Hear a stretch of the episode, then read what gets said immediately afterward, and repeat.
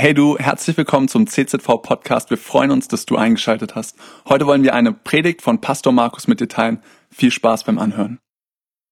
Und heute ist Teil zwei dran von meiner Mini-Predigtreihe Perspektive des Glaubens. Wir haben letzten Sonntag uns diese Geschichte zweiter König Zweiter König Kapitel 6 angeschaut, wo Elisa sein Diener im Lager morgens aufwachen und der eine sieht, dass er umzingelt ist von einer feindlichen Armee, die es darauf angelegt hat, zu überfallen, zu töten. Und der andere, er hat Augen des Glaubens. Er sieht hindurch, durch Situationen des Alltags, durch diese Herausforderung, durch diesen Kampf, durch diesen Feind, der sich da auftürmt, sieht er hindurch und er sieht, dass auf der Seite, auf unserer Seite, das Herr Gottes viel, viel mehr ist als das, was gegen uns ist. Und da möchte ich Fortsetzung machen. Glaube, das macht unser Leben als Christ aus. Amen. Und was ist eigentlich Glaube? Es lohnt sich, diesem Thema mal nachzugehen, deine Bibel zu nehmen und herauszusuchen, was sagt die Bibel, welche Bibelverse stehen eigentlich über den Glauben in meiner Bibel drin. Und für viele Menschen ist Glaube Privatsache. Das ist eine Antwort, die du auf der Straße bekommst. Für viele ist Glaube, ich bin evangelisch, ich bin katholisch oder ich gehöre zur Volksmission irgendwie dazu, irgendwie dazu. Glaube ist mehr. Glaube ist unser Leben. Und ich möchte dir zu Beginn mal zwei Bibelverse zeigen. Die erste ist 2. Korinther Kapitel 5, Vers 7. Wir wandeln durch den Glauben und nicht durch das Sehen. Hey, lieber Freund, liebe Schwester, lieber Bruder, es gibt etwas Größeres als deine Augen, mit denen du unterwegs bist. Und natürlich, wenn ich morgens aufwache, dann setze ich meine Brille auf, weil ohne Brille ich nicht sehe und ich wahrscheinlich gegen mein Bett kannte und gegen meinen Schrank laufen würde. Ich habe meine physischen Augen, die ich benutze, um unterwegs zu sein in diesem Leben. Aber es gibt mehr. Es gibt mehr als das, was wir mit unseren physischen Augen wahrnehmen können. Es gibt eine unsichtbare Welt. Es gibt einen Zugang zu diesem Gott, der dich geschaffen hat und der dich gewollt hat. Und von dem her, lieben Geschwister, sei unterwegs im Glauben nicht im Schauen nur, sondern sei unterwegs im Glauben. Und ganz egal, was der Herbst uns bringt, ganz egal, was Corona-Verordnungen bringen, ganz egal, was Kriege auf unserer Welt uns bringen, wir wollen mit Augen des Glaubens durch dieses Leben gehen. Amen. Eine zweite Bibelstelle ist Hebräer Kapitel 11, Vers 1. Der Glaube ist der tragende Grund für das, was man hofft, im Vertrauen zeigt sich jetzt schon, was man noch nicht sieht. Unsere Vorfahren lebten diesen Glauben. Deshalb hat Gott sie als Vorbilder für uns hingestellt. Ich, ich, ich liebe diesen Vers und auch diese Übersetzung. Glaube ist dieser tragende Grund. Tragender Grund. Wenn alles wankt, wenn alles bricht, verzage nicht sondern Glaube. Halt fest im Glauben an diesen Jesus Christus, der sein Leben für dich gegeben hat. Und du darfst hindurchschauen durch Situationen und darfst erkennen, es gibt immer Hoffnung, eine lebendige Hoffnung in Jesus Christus. Es gibt eine Zukunft. Gott ist da. Gott steht zu uns. Gott möchte eine Ewigkeit mit uns verbringen. Und es zeigt sich jetzt schon, das, was man nicht sieht. Im Glauben kannst du ruhen. Ruhen von all den Kämpfen um dich herum. Glaube ist ein tragender Grund unseres Lebens.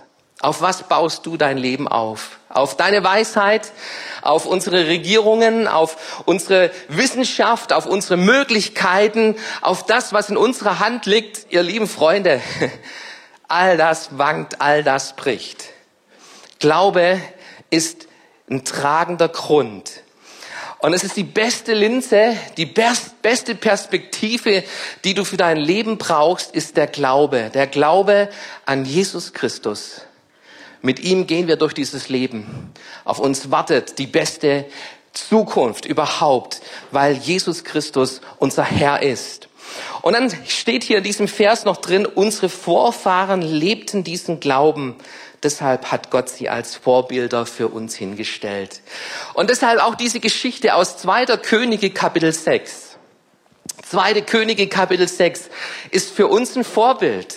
Ein Vorbild, wie man mit Perspektive des Glaubens durch das Leben, durch schwierige Situationen, durch Herausforderungen, da wo der Feind sich aufmacht in unserem Leben, wir können hindurchschauen, eine andere Perspektive haben auf Situationen mit den Augen des Glaubens. Und ich möchte diese Geschichte nicht nochmal lesen, sondern studiere sie nochmal in deiner Bibel. Zweiter Könige, Kapitel 6, lies sie heute Nachmittag, heute Abend nochmal durch. Ich möchte nur ganz kurz wiederholen, um was es da ging. Ähm, der, der, der syrische König Assur, von Assur, er wollte den König Israels überfallen und stellte immer wieder Hinterhalte, aber das wurde immer vereitelt.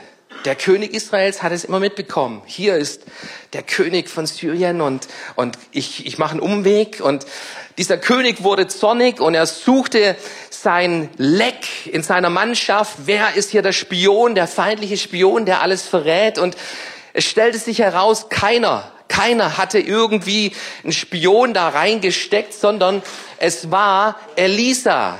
Elisa, dieser Prophet aus Israel, der die geheimen Pläne des Königs von Syriens erkundet hatte durch den Geist Gottes.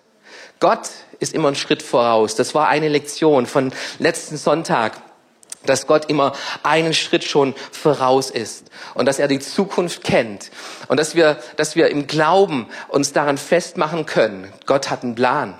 Und so ähm, sucht dieser König den Propheten Elisa aus dem Weg zu schaffen und er schickt seine Armee zu diesem Lager Elisas und morgens kommt dieser Diener aus, der Diener Elisas aus dem Lager und was er sieht, ist die feindliche Armee die dieses Lager umringt hat. Das kleine Zelt von Elisa, eine riesige Armee ringsherum. Und dieser Diener bekommt Panik. Er weckt seinen Prophetenmeister Elisa. Und das war die zweite Lektion, die wir gelernt haben. In schwierigen Situationen such dir Vorbilder im Glauben. Such dir Menschen, die standhaft sind, die sich nicht aus der Ruhe bringen lassen, auch wenn eine Feindesmacht sich auftürmt. Und Elisa, er betet, er betet, Herr, öffne meinem Diener die Augen. Und auf einmal öffnen sich ihm die Augen und er sieht, dass hinter der feindlichen Armee Gott mit seiner Armee da ist. Und wir wollen weiter hineinschauen in diese Geschichte. Und wenn es darum geht, um die Perspektive des Glaubens, möchte ich heute nochmal so drei Punkte bringen, die uns helfen, mit den Augen des Glaubens unterwegs zu sein. Mit den Augen des Glaubens durch Situationen, die herausfordernd sind für dich, da unterwegs zu sein. Und das Erste, was ich betonen möchte heute, ist, wenn du mit Augen des Glaubens unterwegs bist, dann weißt du, dass Gott bei dir ist. Gott ist bei dir. Und ich möchte, dass du verstehst, Gott ist ein Gebet entfernt von dir. Nur ein Gebet. Schau hinein in diese Geschichte in Vers 17. Elisa betete und sagte, Herr, ich bitte dich, öffne seine Augen, damit er sehen kann. Gebet schafft uns Augen des Glaubens. Wenn du nicht betest, wenn dein Gebetsleben lau ist, wenn dein Gebetsleben nur irgendwie mal zum Vorschein kommt, wenn es wirklich schmerzt und weh tut, lieber Freund, dann brauchst du nicht wundern, dass dein Glaube immer wieder erschüttert ist und wackelt und, und du dich fragst und zweifelst, gibt's Gott, ist Gott gut? Gebet, Gebet öffnet uns die Augen für den Glauben an diesen Gott, an diesen Gott, von dem die Bibel sagt, dass er nicht schläft und nicht schlummert. Gott wacht, Gott wacht über unserem Leben. Oder Psalm 23, wenn ich schon wanderte durchs finstere Tal, fürchte ich kein Unglück. Warum brauchen wir uns nicht zu fürchten? Denn du bist bei mir. Und Psalm 23 ist ein Gebet. Es ist ein Gebet, das, das nicht auswendig irgendwie wir, wir herplappern sollen, sondern wo uns die Augen öffnet. Dieses Gebet öffnet uns die Augen. Gott ist bei uns. Und es gibt hier Menschen und, und ich könnte euch Geschichten erzählen von Situationen, wo ich wusste, Gott ist da.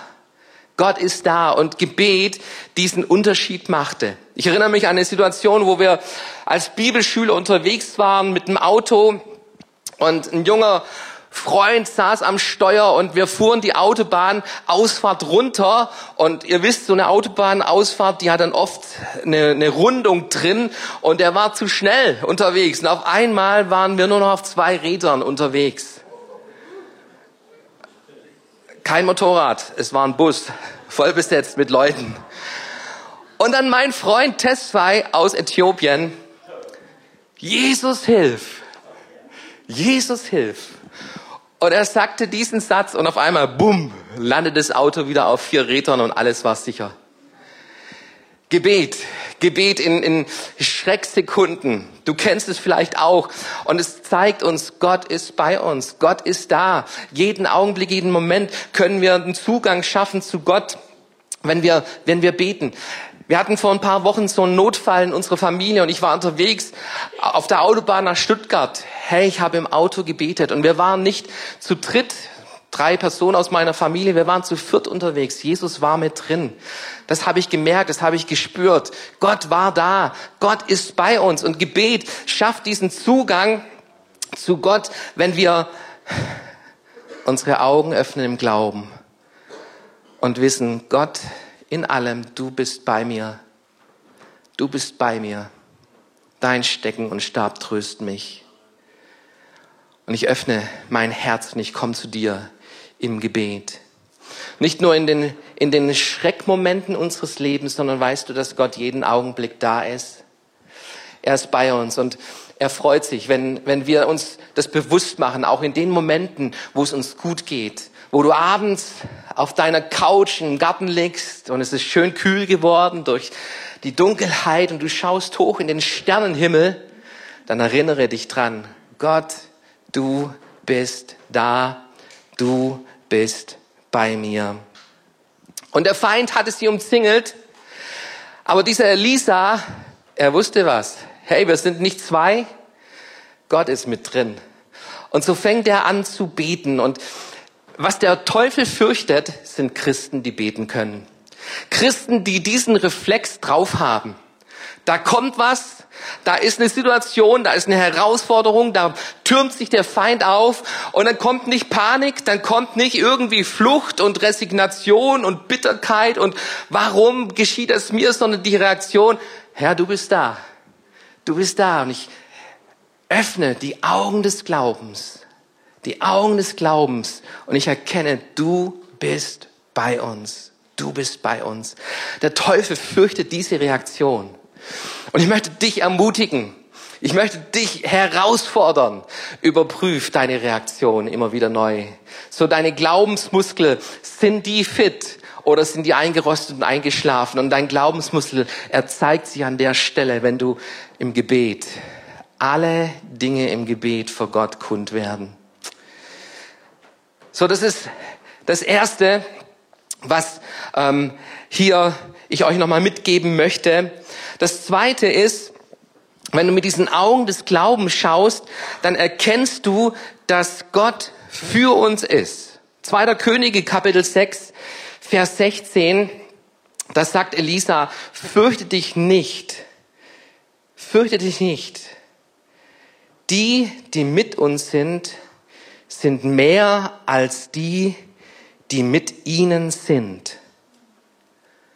Fürchte dich nicht. Die, die mit uns sind, sind mehr als die, die gegen uns sind. Hier gibt es einen zweiten Punkt, einen zweiten Fokus, den Glaube schafft. Nämlich, wir erkennen, Gott ist für uns. Römer Kapitel 8, Römer Kapitel 8, Vers 31. Was sollen wir nun hierzu sagen? Ist Gott für uns, wer kann wider uns sein?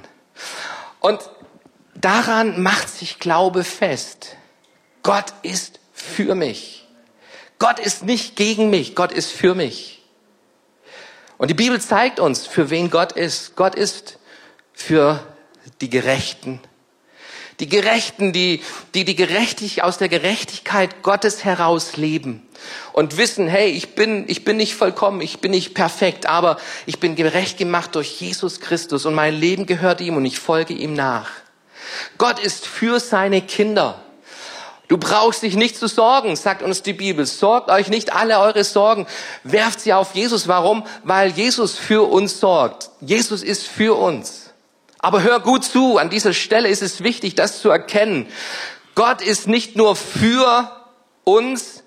Gott ist auch gegen, gegen gewisse Herzenseinstellung gegenüber gewissen Menschen, die, die sich ihm den Rücken zukehren. Die Bibel sagt uns, Gott widersteht dem Stolzen. Da steht nicht, Gott ist für den Stolzen, sondern Gott widersteht dem Stolzen. Der Stolze, hey, der sagt ich, ich, ich, ich, ich, ich, ich kann das, ich schaff das, ich mach das. Es geht um mich, meiner, mir. Und Gott sagt, hey, okay, bin ich für dich. mach dein Ding. Mach dein Ding. Und wir können uns immer entscheiden, unser Ding zu machen oder in, mit den Augen des Glaubens herauszuleben, Gott nahe zu sein, nach Heiligkeit zu trachten, ein heiliges Leben zu führen. Dafür ist Gott, da ist Gott zu finden. Und dieser Gott, er ist für Menschen, die für ihn sind vor allem. Menschen, die Gott den Rücken kehren. Da beginnt oft schon das Gericht Gottes auch, dass Gott solchen Menschen den Rücken zukehrt und sagt, okay, mach, mach dein Ding.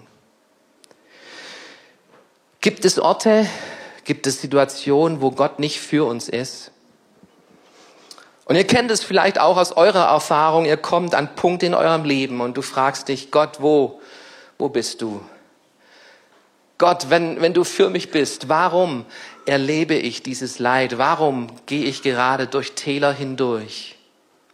Ich habe ein Buch gelesen von Corrie ten Boom. Corrie ten Boom. Und dieses Buch heißt Gott meint es gut. Corrie ten Boom ähm, war eine Holländerin, die in Nazi-Regime als Nazi-Deutschland Holland überrollt hat und Juden verfolgt wurden, hat Corrie ten Boom seine, ihre Familie, ihr Vater und ihre Geschwister, Mutter hat, haben jüdische Menschen aufgenommen und versteckt in ihrem Haus. Und irgendwann wurden sie verpfiffen. Und sie landeten im Konzentrationslager. Ihr Vater starb, ihre Schwester starb. Und sie landete in Ravensbrück mit 1400 Frauen, wohnte sie eng zusammengepfercht in der Baracke Nummer 28. Ist Gott bei uns an solchen Orten? Warum lässt Gott solche Situationen zu?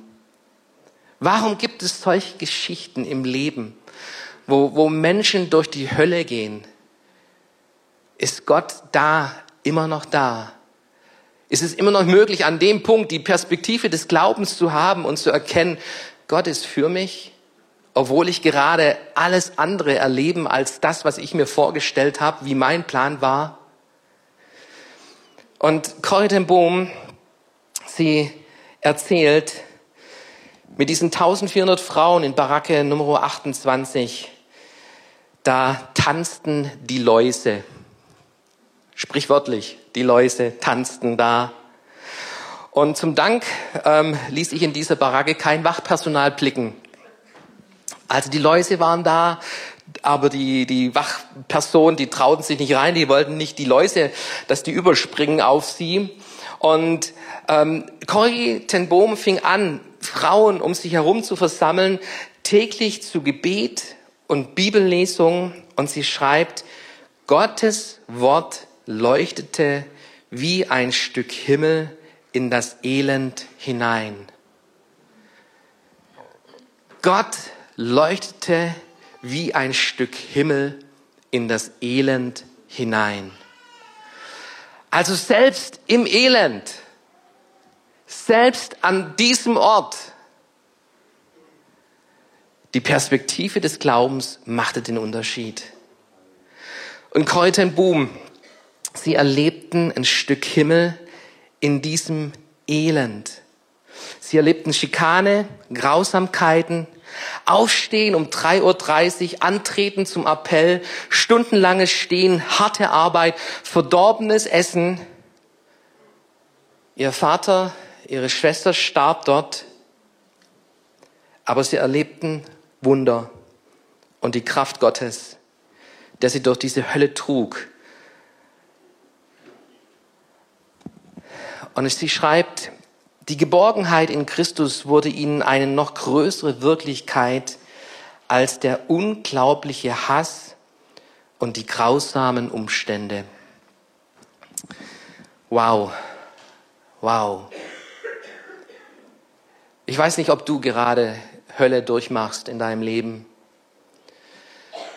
Ich wünsche dir und wir wollen auch heute wieder dafür beten, dass du die Perspektive des Glaubens wählst, Du kannst dich dafür entscheiden. Und du wirst erkennen, dass Gott da ist, dass Gott mit dir ist und dass er Wunder schenkt und dass seine Nähe, seine Nähe, sein Licht jede Dunkelheit überschattet, die in deinem Leben vielleicht gerade hereingebrochen ist. Elia, er sah, er sah etwas. Er sah etwas nämlich hindurch, durch diese Feindesarmee hindurch, dass dahinter viel mehr auf der Seite Gottes sind.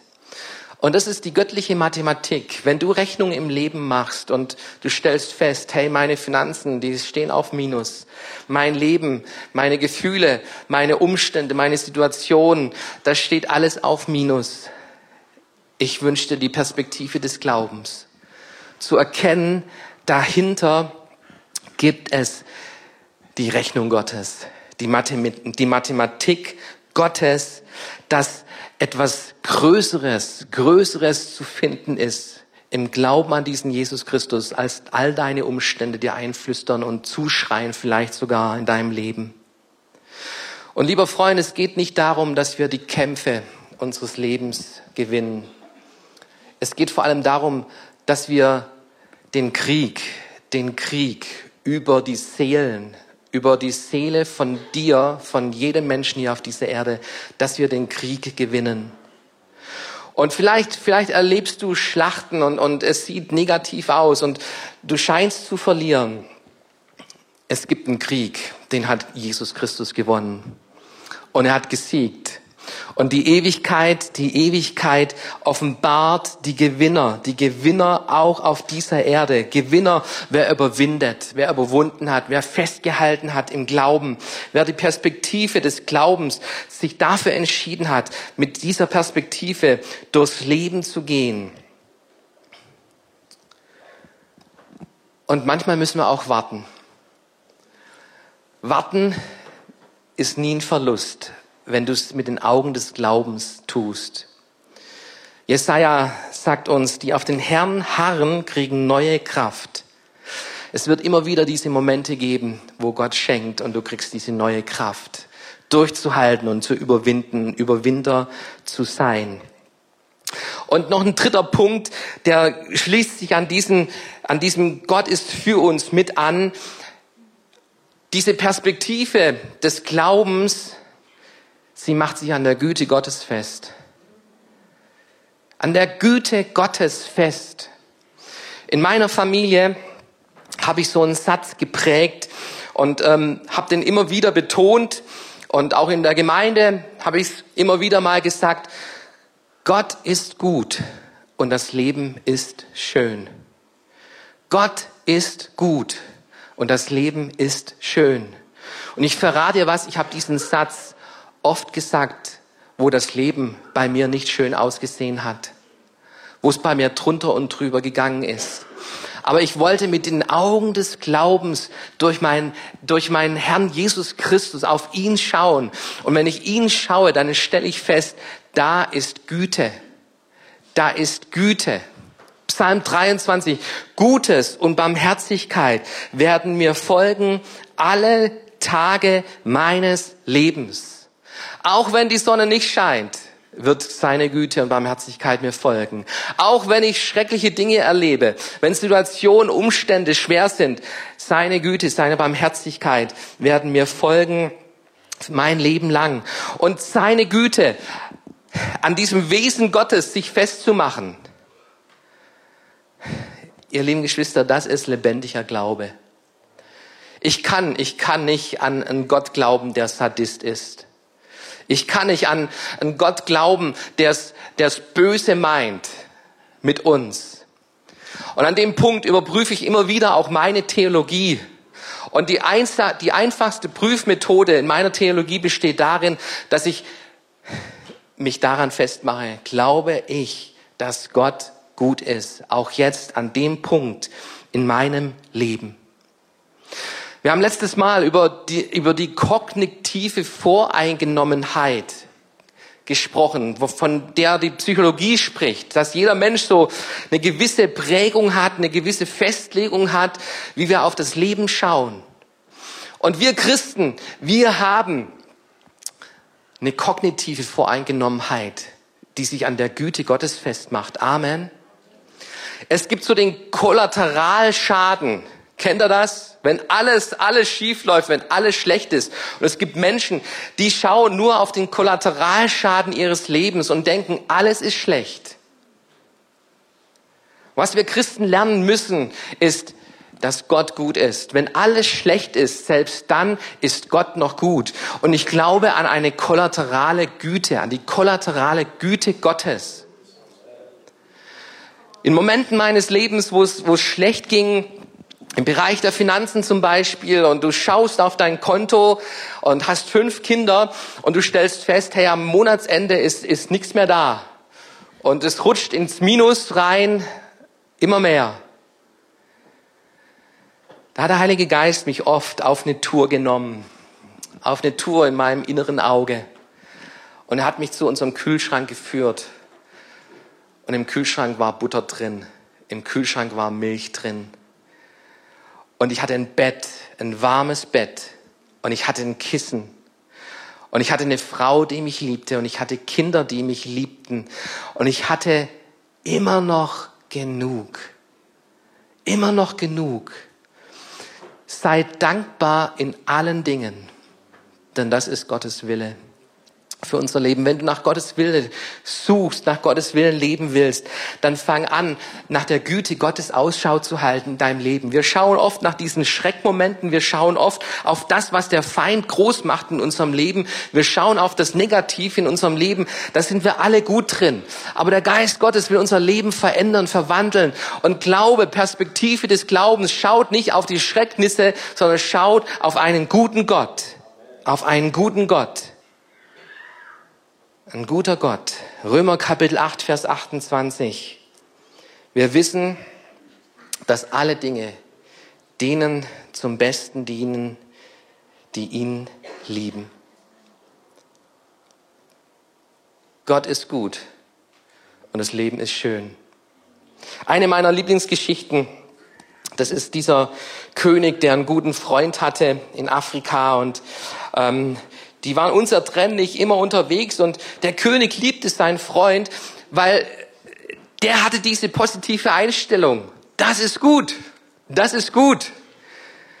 Und so waren sie unterwegs und ähm, der König wollte gerade schießen mit seinem Gewehr, es funktionierte nicht.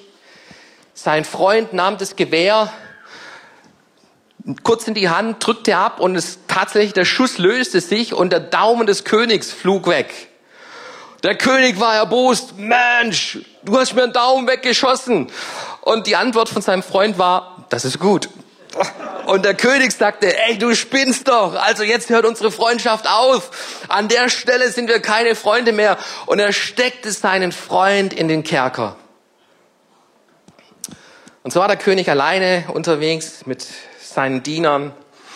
Und irgendwann geriet er in einen Hinterhalt im Busch und er landete in einem Dorf ganz abgelegen mit Kannibalen. Und die Kannibalen, die fraßen seine Diener, nur ihn ließen sie übrig und am nächsten Tag ließen sie ihn laufen. Und er fragte sie, warum lasst ihr mich laufen? Warum habt ihr die andere gefressen? Und die Antwort der Kannibalen war, ja, dir fehlt ein Daumen. Wir wissen nicht, ob bei dir alles so koscher ist, ja.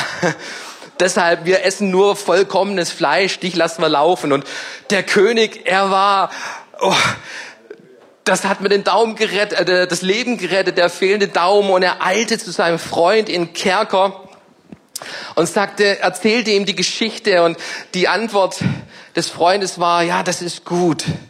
Das ist gut. Und der König sagt, ja, ich habe es erkannt, das, das war wirklich gut, dass du mir den Daumen weggeschossen hast. Was mir leid tut, ist, dass du jetzt die ganze Zeit hier im Gefängnis gesessen bist. Und der Freund sagte, das ist gut. Und der König fragte, warum war es jetzt gut, dass du im Gefängnis die ganze Zeit gesessen bist? Und der Freund sagte, wäre ich nicht im Gefängnis gesessen, wäre ich bei dir bei den Kannibalen gelandet. Und bei mir, ich habe beide Daumen noch, ja. Gut. Gut. Gott ist gut. Nimm das heute mit. Gott ist für dich, wenn du für ihn bist. Und Gott ist bei dir nur ein Gebet weit entfernt. Und lasst uns ganz neu mit Augen des Glaubens, mit der Perspektive des Glaubens durch das Leben gehen. Diese Geschichte, sie endet richtig spektakulär noch. Nämlich Elia, Elisa betet nicht nur, Herr, öffne meinem Diener die Augen, sondern er betet, Herr, verschließe all diesen Feinden die Augen. Und tatsächlich, die sind alle blind auf einmal. Und der König Israels und, und alle Generäle, boah, wow, Gott führt uns den Feind in unsere Hand und jetzt Schwerter raus und wir bringen sie alle um. Aber hier ist ein Mann Gottes. Und daran erkennst du Männer und Frauen Gottes auch an diesem Aspekt, die die Güte Gottes, ihr Leben an der Güte Gottes festgemacht haben. Elisa sagt, nee, gebt ihnen zu essen gebt ihnen zu essen. Darfst nachher mit mir reden. Gebt ihnen zu essen. Und er gibt ihnen zu essen und er betet wieder, dass sich die Augen öffnen. Und es entwickelt sich eine Freundschaft zwischen diesen Feinden und dem Volk Israel. Wer die Güte Gottes kennt, ist gütig zu anderen Menschen. Wer Barmherzigkeit Gottes, wem die nachfolgt, ist barmherzig auch den anderen, die an dir versagen, die dir übel mitspielen, ist barmherzig ihnen gegenüber. Komm, lass uns aufstehen von unserem Platz. Ich möchte bitten, dass das Lobpreisteam nach vorne kommt. Und ich möchte heute wieder beten um erleuchtete Augen des Glaubens. Herr, öffne uns die Augen. Du kennst jeden Menschen hier in diesem Raum, du kennst jeden Menschen am Livestream. Und was du suchst, ist Glaube. Glaube im Leben von uns Menschen. Glaube, der sich dir stellt. Glaube, der zu dir kommt im Gebet. Glaube, der sich für dich entscheidet. Und wer sich für dich entscheidet, Herr, du, du entscheidest dich für uns. Halleluja. Herr, in all den Sorgen, in all den Kämpfen, wo wir unterwegs sind, Herr, wir machen uns fest an deiner Güte. Gutes und Barmherzigkeit werden uns folgen unser Leben lang. Halleluja. Cool, dass du dir unsere Predigt angehört hast. Wir hoffen, sie hat dir geholfen und wir wollen dich ermutigen, auch während der Woche Teil einer Kleingruppe zu werden. Schreib uns einfach eine E-Mail an podcast.czv kreuzheim.de oder komm einfach am Sonntag in unseren Gottesdienst. Folge uns außerdem auf Facebook oder Instagram für alle weiteren Infos. Wir freuen uns auf dich.